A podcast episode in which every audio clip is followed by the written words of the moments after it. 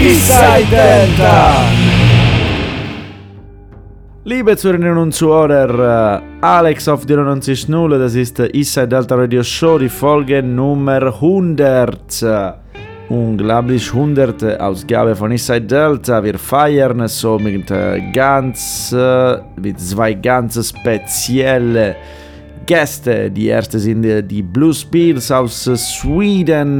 Die ich habe die vor zwei Wochen getroffen. Sie waren in Berlin, um ihr neues Album zu promovieren. Holy Moly erschienen auf Nuclear Blast Records genau vor zwei Wochen. Zweite Hauptgast dieser Ausgabe sind die Yawning Men. Ich habe am Montag mit Mario Lalli Gründer, Bassspieler der Band. Ich habe mit ihm geredet und er erzählt über das neue Documentary, Concert Documentary Live at Giant Rock. Aber lasst uns ein Lied von Blues Prince reinhören, ein mein Lieblingslied von, von dem, Astral Plane.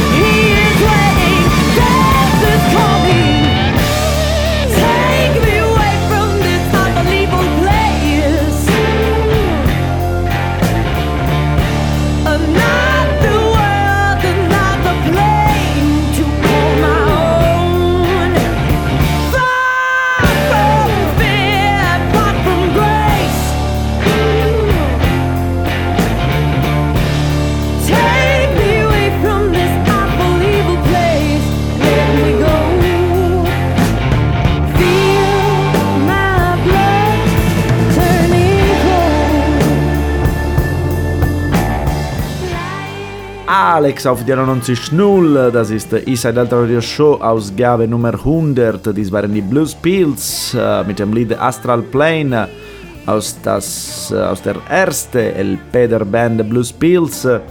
Veröffentlicht in 2014 Blues Pills, erste Hauptgast von heute. Der zweite wird, wie schon gesagt, die Yoni Man. Aber was passiert mit der schwedischen Band? Die, die haben vor zwei Wochen das neue Album Holy Moly veröffentlicht, wie immer, als auch das dritte Album auf Nuclear Blast Records.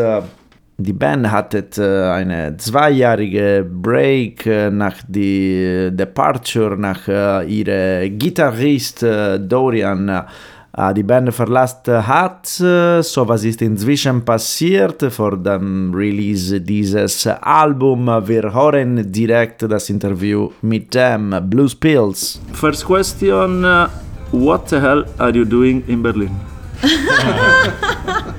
Promo. okay. cool. Yeah. Just interviews? Or, Yeah, uh, just Yeah, we're interviews. promoting our new album. Yeah. Okay. Yeah, so the new album Holy Moly, I guess uh, uh, you planned to release it in spring, no? Or something like that? Yeah, in- in June. Okay. Uh, because you released the first uh, singles, the first single in uh, March, uh, Yeah. so was uh, really a perfect timing for uh, Corona. yeah, due to the corona. Uh, I mean, it was sort of a bit weird situation because we were just, you know, releasing singles and then at the next week we had to postpone the album due to the mm-hmm. situation. But I don't know if that was good or bad. It just like everyone freaked out because no one knew how to handle this situation. So I'm just pumped that it's getting out now on Friday, 21st of August. So The background of the LP, uh, let's say, is the uh, departure of uh, your um, ex-guitar player Dorian uh, Sorriaux. Yeah. Uh, was good. Okay. uh, which was replaced by uh, Zach, uh, Yeah. who is you, perfect. Uh, you- who were uh, before the the bass player. How how was the per- this period for the band between the departure of uh, Dorian and uh, the you jumping on bass? Um, I mean, I guess that the when Dorian left, it wasn't like for sure that I was gonna play the guitar because we did think about finding another guitar player and things. But then the reason why, in the end, we decided to do that is because since uh, the beginning of the band, me and Elin have written the songs and formed the band. So the songwriting process really didn't change at all. And since I was already writing songs on the guitar, it felt more natural that I should just like put more focus onto playing the guitar and switch over. That felt easier than finding a whole new person to bring in because it's not only about also the guitar playing, it's a lot of factors as well, like finding someone who fits into the band and like mm-hmm. where do they live, if they can even like be in the band if they like live in another country or whatever. So at the end of the day, it was actually easier for me to switch than finding a different guitar player.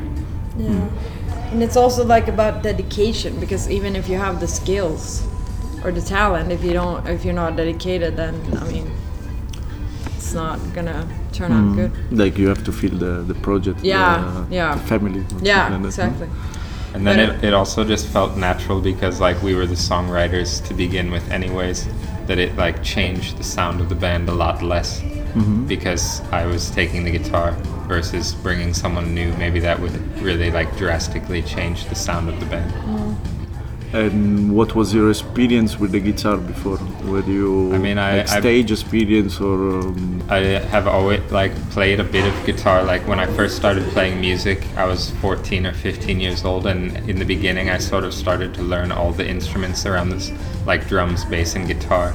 I learned a bit of each in the beginning, but then pretty early on, it ended up that bass kind of became my main instrument from 17 and on because I joined another band called Radio Moscow. And uh, I toured with them for five years and then started Blues Pills. So from that age on, I was playing bass as like my main instrument. So I could play a bit of guitar, but then it was sort of like then when Dorian left and it, it was decided that I was going to take over, I basically just started to practice guitar like every single day to just build up my skills too. I listened to the album, good result, good practicing. Eastside Deltas Gabe Nummer 100, äh, das war das, äh, der erste Teil des Interviews mit äh, Blues Pills. Das neue Album Holy Moly, die Veröffentlichung war in ähm, Juni geplant, aber natürlich wegen den Covid äh, alles musste äh, ein paar Monate verschoben werden. Die erste Single waren schon im März äh, veröffentlicht. Und danach war nicht wirklich klar, wer, äh, was passieren konnte. In 2018 hat der äh, Gitarrist, der erste Gitarrist Dorian, äh, die Band verlassen. Äh, und der Bassist, der Bassist Zach danach ist auf ihre Rolle gesprungen, war aber nicht sicher am Anfang, aber sie haben für Zach entschieden, da äh, Zach und Ellie waren schon die Songwriters der, der Band und vielleicht auch mit seinem neuen, ganz neuen Gitarrist wurde der Klang der Band ganz viel sich ändern. So Zack hat vor äh, ein, zwei Jahren die Gitarre genommen und wirklich jeden Tag geübt. Und ich würde sagen, gute, gute, gutes Ergebnis, wie wir im nächsten Song hören können. Das ist Low Road von Blues Pills.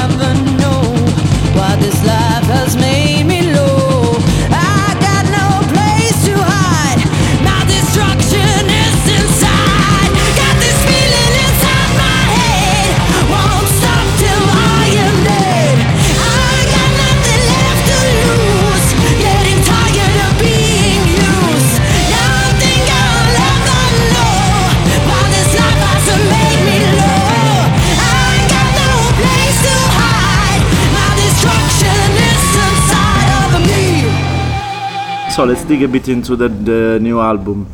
Four years after Lady in Gold, uh, Lady in Gold in comparison to, to the, the self-titled, your first uh, LP, I found it uh, a bit more softer, um, also a bit more drifting from blues, uh, psychedelic blues, uh, whatever. And uh, how is Holy Moly putting itself into in these two? In comparison to the the, pre the two previous releases?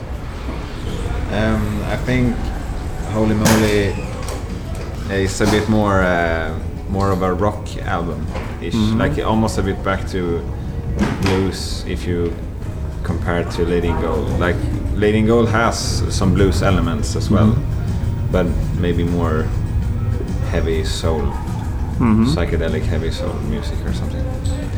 But it's more raw, I think, as well. Did you f- did you feel a bit uh, like coming back to a bit to the roots, or uh, do you do you take it? Do you think is uh, Yeah, I think I think it's a hybrid between the two ones. Yeah. So it has the songwriting skills from the second album, and it has the, you know, more raw kind of Energy. energy from the first album.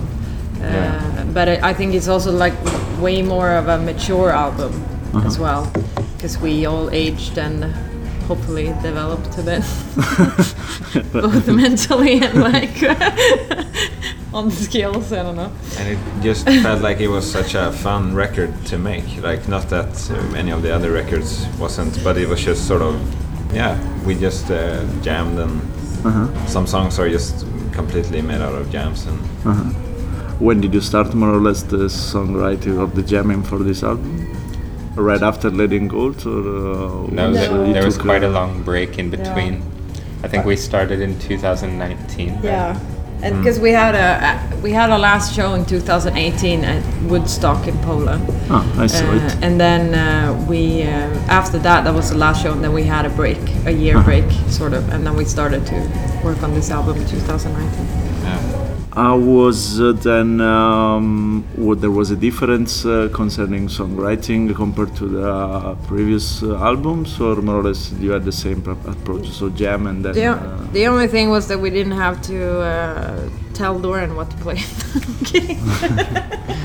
No, but it, like as I guess as I has said before, it's like me and Elin were kind of the main songwriters since the beginning, and it's always it's the same process. Like it's always been that we kind of came with ideas, but then we finished it with the whole band together. So like yeah. we start with one idea and then finish it together. Uh, and personally, like uh, Lady in Gold was like uh, the first time uh, working with a producer for, for me. So on this one, we just sort of worked together and just produced it ourselves and, Yeah. and took notes and or just help each other out producing. I guess. What about uh, the recording of the album? Was uh, there was some difference compared to the past? Uh, Zach basically recorded the whole album. Yeah. Um, we got some help from a few people, but uh, it was basically Zach. Alex Berlin. Deine Stadt, dein Programm.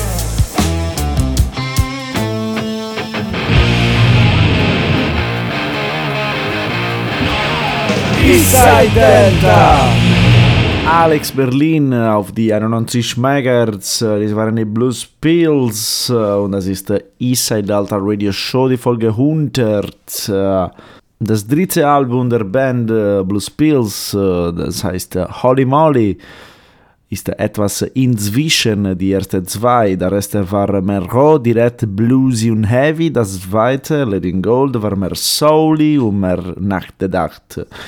So mit Holy Moly geht die Band ein bisschen zurück zu den Wurzeln, aber auch mit, mit auch die Erfahrung einer Band, das schon seit acht Jahren existiert. Holy Moly war auch mehr Spaß zu machen. Viele Songs waren einfach Jam-basiert und äh, das ganze Album ist selbst produziert und selbst aufgenommen, so heißt Do It Yourself. Wir hören jetzt etwas wie eine Ballad, das Lied ist California, Knockout das Album äh, Holy Moly.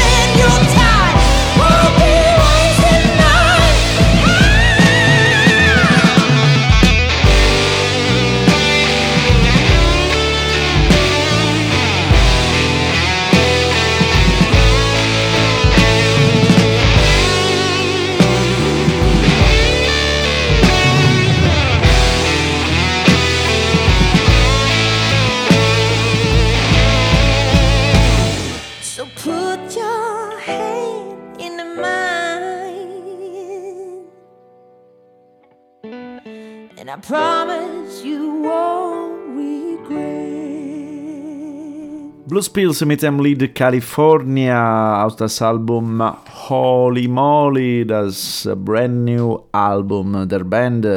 Das ist Eastside Delta Radio Show und wir hören heute ein Interview mit dem Blues Pills und nachher eine mit Yoni Man. Ganz spezielle Folge, weil wir feiern die 100. Ausgabe unserer Show. Wir, die Band redet noch ein bisschen über Holy Moly. Yes! What about the lyrics? they are good. I like them. They're them. okay. Very, very personal, I guess. Mm. And some are not. So some are just made out of jokes, basically. Mm.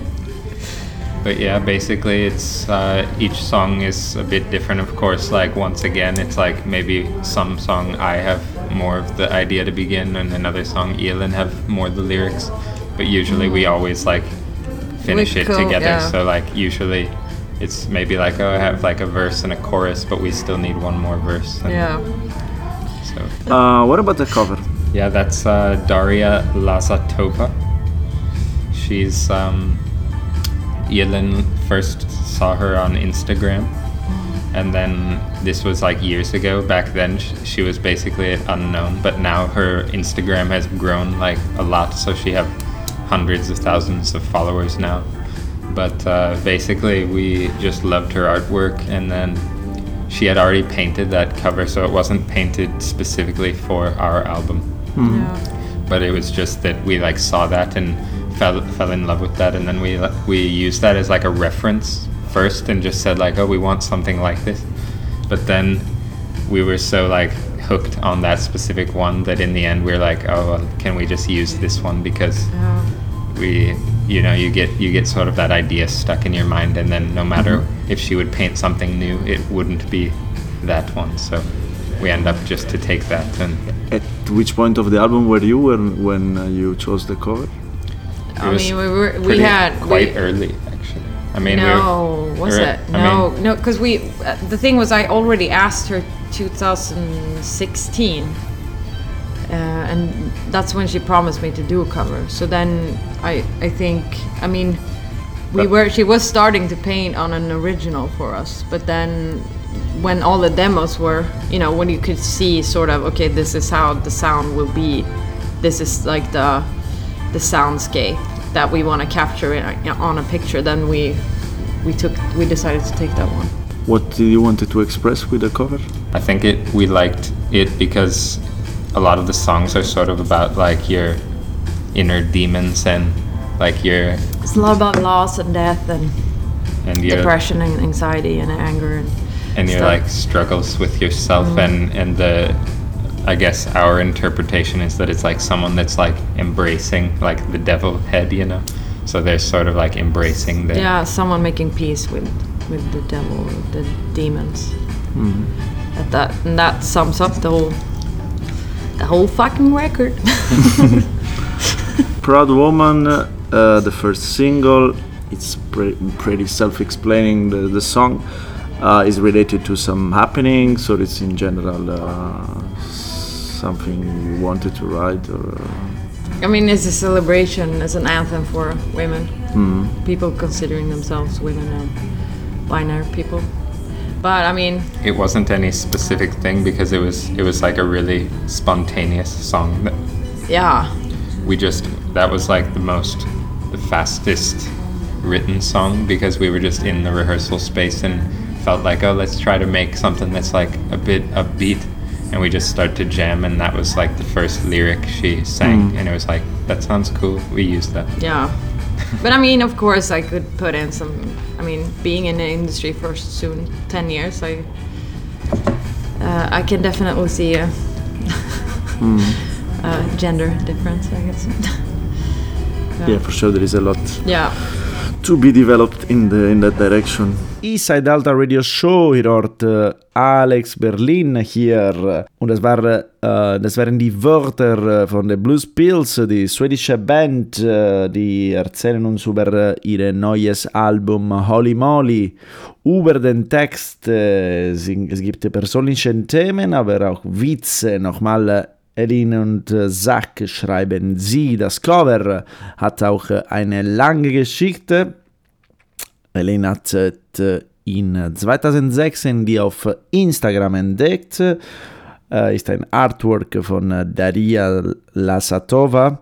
Oh, die Künstlerin sollte etwas ganz neu für die Band malen, aber am Ende hat die Band entschieden für dieses Artwork, das ziemlich gut passend an den Mood und die Themen des Albums war.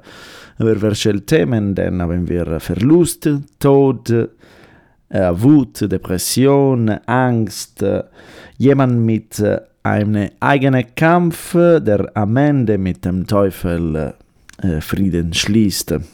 Das Lied Proud Woman, äh, das war das erste Single äh, raus im März, ist eine Hymne für, äh, für die Frauen, äh, nicht verbindet mit einem spezifischen Event, aber natürlich, wie Elin sagt, in der Musikbise gibt es gibt absolut einen Geschlechterunterschied und äh, ja, viel muss äh, gemacht werden.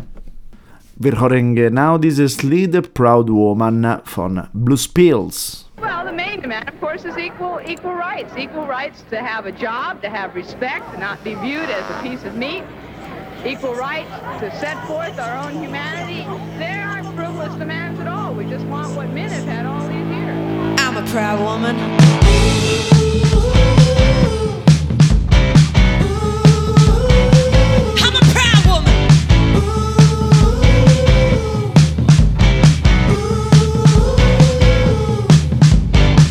Wasting time, believing lies from the hypocrites.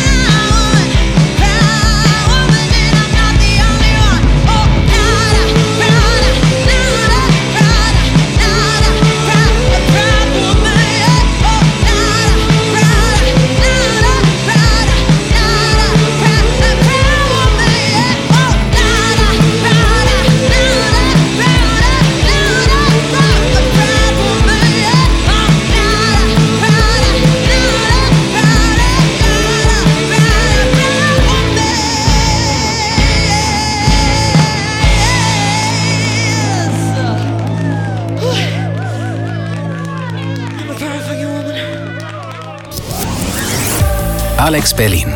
Deine Stadt, dein Programm.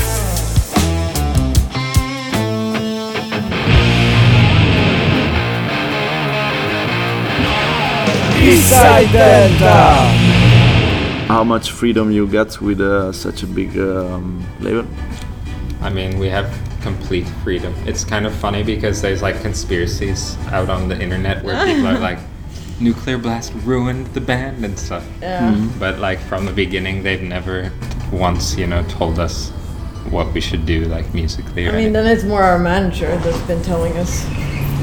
I mean, not even that because like they, of course, they. You always you hear like the comments sometimes from the business side of things. Like they're like, yeah, you need a hit, and you're like, okay, we're trying, but hmm.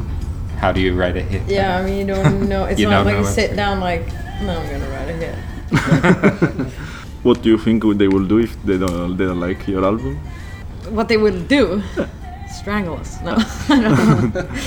they uh, I don't would know. probably sack us, and we have to find another label, I guess. yeah. Makes sense. They're still a company. Um, how much underground do you feel to be? I think it depends on what country. Like we're definitely underground in Sweden. Or There was a guy that just rode by on a bike wearing a Blues Pills shirt, so I guess we're not underground. Oh. Oh, I did. I mean, maybe some, definitely a lot of places. In I America, mean, America, in we're America, we're, completely underground. we're not even unknown. we're not even underground in America. We're like Unknown. below. What do you think is the limit? It goes about uh, record sold, or it goes about approach. Uh, I mean, it's a free question. I'm not. uh, Yeah. I don't know. To have fun. That's the. ah, so when you stop having fun, then it's fucked up and it's not anymore underground. I think don't if uh, I people recognize you uh, in the streets, then you're not very much. I mean, then you're not underground. So underground is the opposite of famous.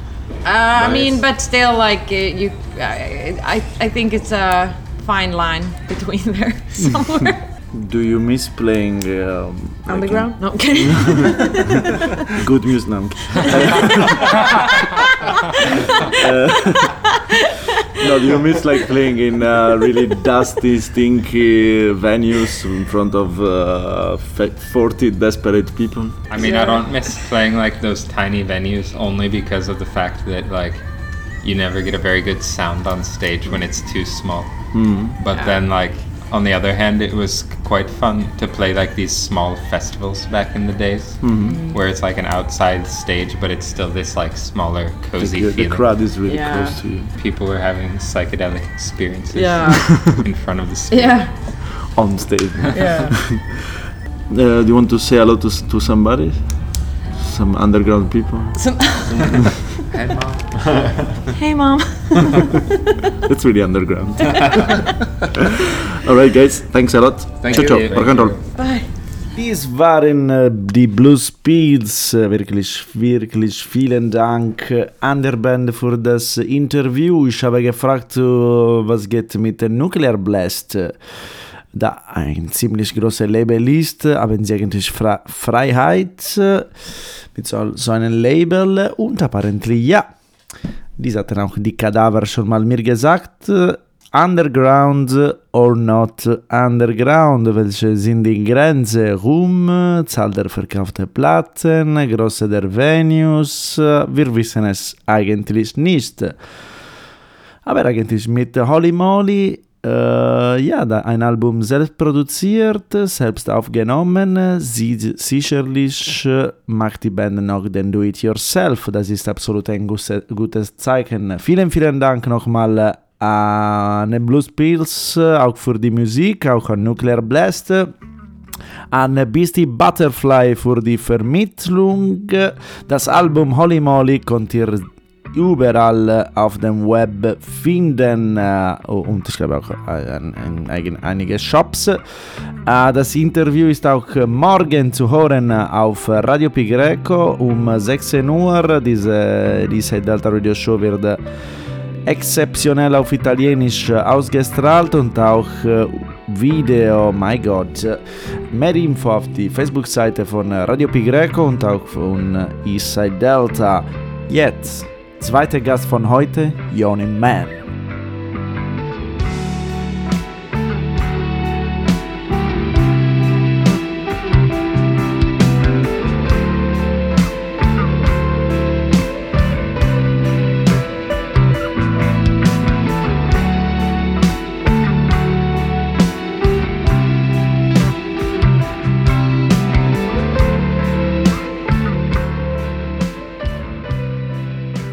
Am Montag hatte ich das extrem Pleasure, ein Interview mit äh, Mario Lee zu führen. Mario Lee ist der Gründer äh, der Band Johnny Man, eine Band, die normalerweise ist angesehen äh, von einer, einer der ersten Band von äh, Desert und Stone and Rock. Die Band natürlich mag nicht, äh, mag gar nicht diese Labeling, aber sicherlich ist eine Band ganz wichtig für die ganze Stoner und Desert Rock Szene oder einfach für die Rock. Die Band, wie jede Band, hat äh, jede Show, Tour äh, und Pläne äh, gecancelt in diese 2020. äh, Auch wie viele, sie haben äh, Ideen weiterentwickelt, äh, um noch etwas, um noch aktiv, kreativ zu sein. Aber lass uns die Wörter von Marali hören. However, because of these plans being canceled, it, you know, it forces us to adapt if we want to continue to make music, make art, make creative things happen. So we used the downtime to um, focus on making a film that we've dreamed about making for a very long time. Giant Rock. Yeah, Gi- yeah, live at Giant Rock, and we it was safe. I'll use the word. It was safe for us to do this because the the concept of the film was to go out into the desert with no audience. So we didn't make any sacrifices in the concept. It actually added to the concept because it was so timely that because of social distancing and live performances being compromised because of the social distancing, the idea of the film kind of took on a new relevance that um, we're out by ourselves with just the film crew, which was very small. It was only two, three people on cameras and one guy running sound, you know. So it was only eight of us out there. It just uh, it took on this new, this totally new relevance uh, in the social distancing. It, w- it, w- it, it, it was always an idea we've had for the last 20 years or so to do a film like this, capture the band in its in our in our home, you know, in the desert performing. But uh, especially now, it seemed to have a, a even more meaning, you know. So we focused on that. You know, we took our time to do that. We we released a, a viewing of it as part of this thing to commemorate the Stoned and Dusted Festival. So we did a thing with the California Desert, Desert Wizards Association uh, back in May, and um, just showed the film once. And now I've been working on it ever since, trying to re-edit and get all the artwork. or Finally, release uh, uh, pre-orders for it and stuff this week. So it's it's actually happening. We're very excited. And I don't, you know, I don't know if we were touring and doing all that normal stuff, uh, working our day jobs, if this film would have happened. You know, so it, it, opportunities come if you if you can stay positive and look. You know.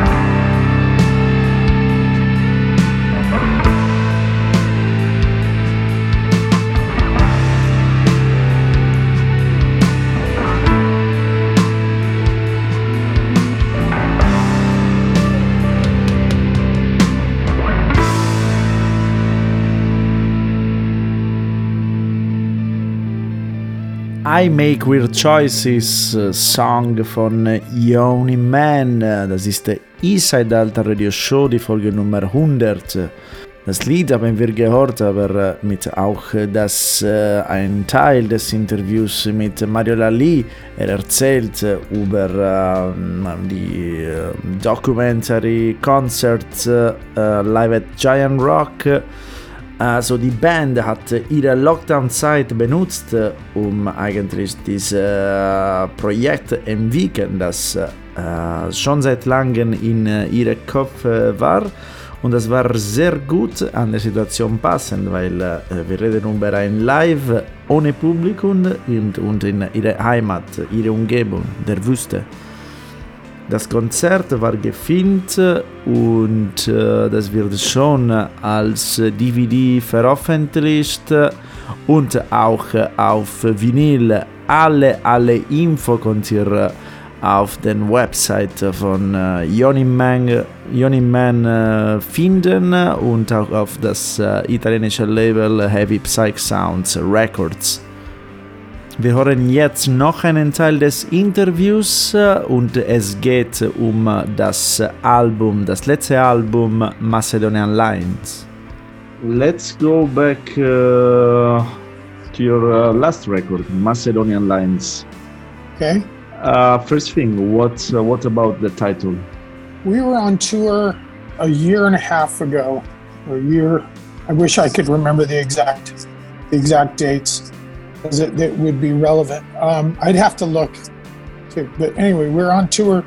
Uh, uh, not the last tour of Europe we did, but the prior, and it was our first time uh, through these regions of Macedonia, and at the time, you know, I, I haven't been now in quite a while, so I don't know how things are right now with uh, with the refugees. But we had uh, quite an experience. We had to pass through those borders three times, I believe, back and forth. The way the tour was routed is it kept taking us back through these these border areas that were experiencing a lot of problems. There were um, refugee uprisings, and there there was such an influx. They're having great difficulty keeping everyone safe and fed, and the living conditions were questionable, and it, they were struggling. And the couple times we went through, there were actually some uprisings. There was, you know, they were throwing Molotov cocktails onto the road, and and and it was, you know, us coming from the United States now things are changing here. We're starting to experience some of these these uprising, as you probably have seen, um, due to police brutality and systemic racism and and the political situation in the United States is is uh, in the last year has changed the landscape of what we had uh, our daily lives and these um, these kind of these kind of extreme events were rare. But now we see more and more and more and more both that uh, because of the pandemic because of the political situation with our president. So we're seeing it more but for for guys from the united states that live in southern california to go over to these these areas in europe and experience those things it was an, it left an impression on us. And um, so you know the, the title came from that experience of passing through those borders and see there was a couple times you know we were there and didn't know if we were going to be able to make it through or not. And maybe we have to turn around and, and figure out another way you know? So anyway the the title was just that you know? It was just that experience of being there during that specific time that they were experiencing those things uh, Alex auf der 90.0 Interview mit äh, uh, Mario Lalli von äh, uh, Yawning Man. Macedonian Lines, das ist das letzte Al- Studioalbum der Band. Wo kommt der Titel des Albums? Äh, die Band hat äh, Europa äh, voraussichtlich in äh, 2018 getourt äh, und sie haben die mazedonische Grenze mehrmals überschritten. In dieser Zeit war genau eine Flüchtlingskrise mit Aufständen der Leute. Da war für die Band krass zu erleben und hat ihnen einen starken Eindruck, hinterlassen. Haben aber diese Gefühle eine Rolle bei der Entwicklung des Albums gespielt? then the, this sort of uh, impression or the feelings uh, the band had, uh, uh, let's say, in the, at the borders uh, of Macedonia, then played as well a role in the um, in the mood of the album, in the development of the in the ideas you had when you when you were writing the songs of the album. most of that record, with the exception of a couple tracks, was the result of a lot of improvising on tour. So the, the way this band works, it's not our it's not our method, but it's just kind of the way things happen. We tend to improvise a lot when we're touring. So we, you know, we do have these basic structures of songs, song ideas, a melody here, a melody there, a bass line, a vibe, an approach. But then we we expand on it. So in the live performances, you know, we go off and for for however long it takes to explore intuitively what inspires us in the moment. You know, so so you know you could say that uh, that that whatever is happening at the time is influencing the music but was it a was it a focused concept that we said okay we're gonna what is, you know we're gonna reflect on these experiences and then write no no we we just we just get on stage we we play we close our eyes we whatever comes out comes out.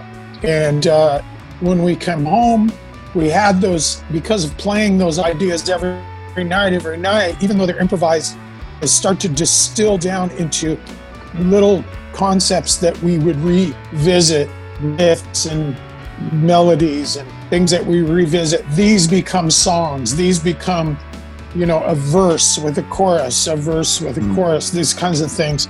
But uh, but we you know we rarely approach music with some sort of concept over here and then try to meet that. And and we we usually just create intuitively what feels good.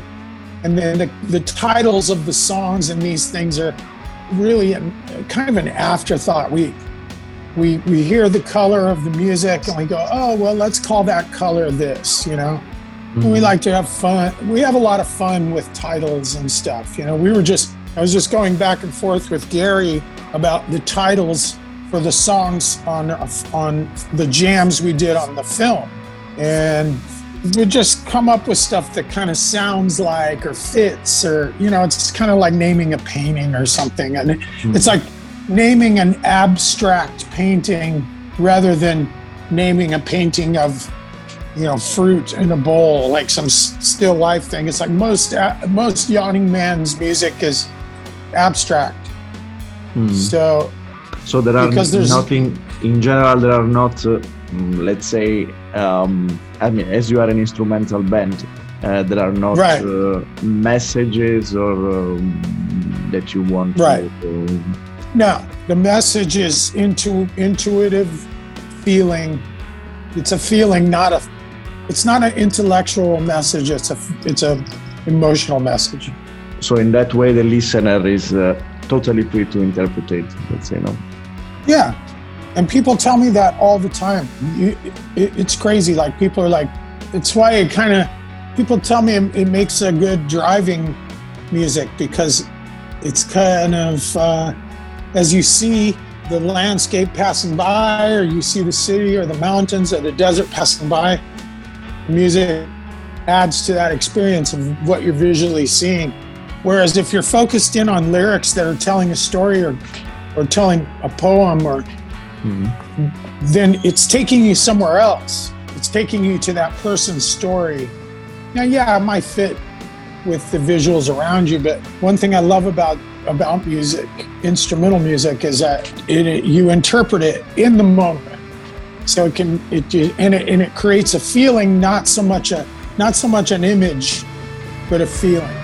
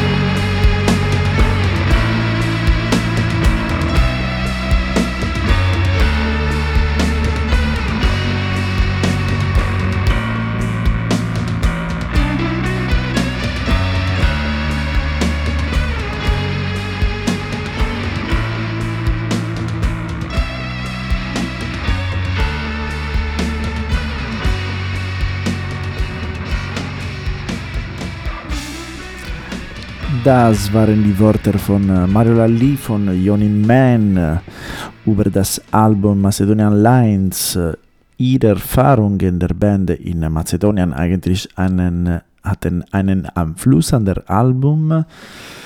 Äh, viele von diesen Alben, sagt Mario, war äh, entwickelt und experimentiert on the road.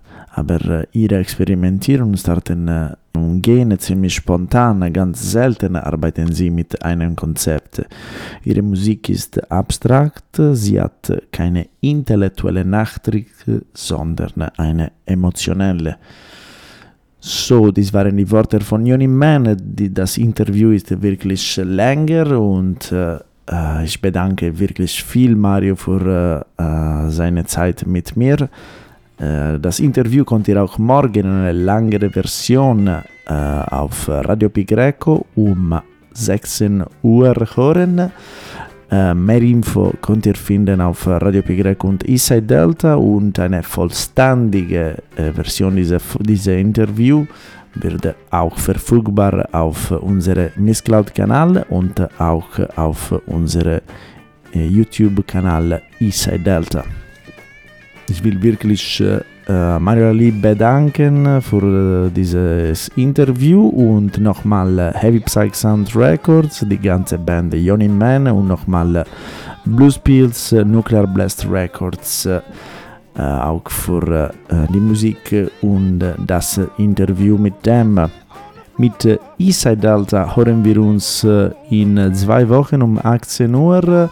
Unsere Gäste werden äh, die Cascadeur Band aus Potsdam. Ihre äh, former Name war die Stonehenge. Sie werden äh, zum Gast bei Alex Berlin Studios sein und äh, noch eine spezielle Folge am äh, 24.